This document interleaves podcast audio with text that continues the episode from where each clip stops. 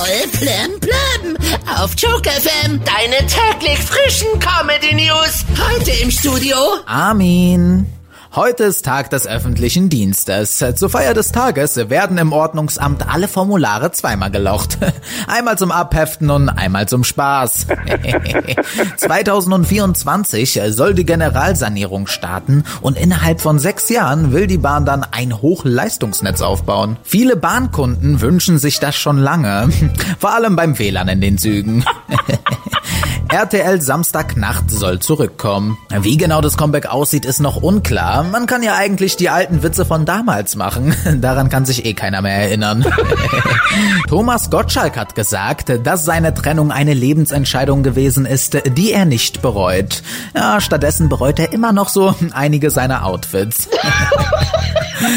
Markus Schenkenberg ist zum ersten Mal Vater geworden. Also zumindest ist es das erste Kind, von dem er weiß.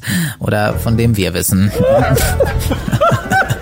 Eine aktuelle Statistik besagt, dass Frankfurt am Main die Stadt ist, in der am meisten fremdgegangen wird.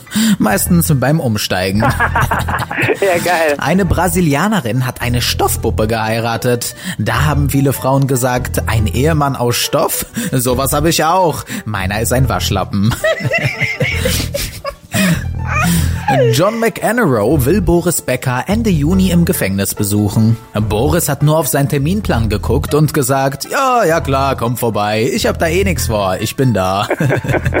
Eintracht Frankfurts Neuzugang Mario Götze investiert sein Geld in Cannabis. Logisch, denn auf Gras hat er schon viele Erfolge gefeiert.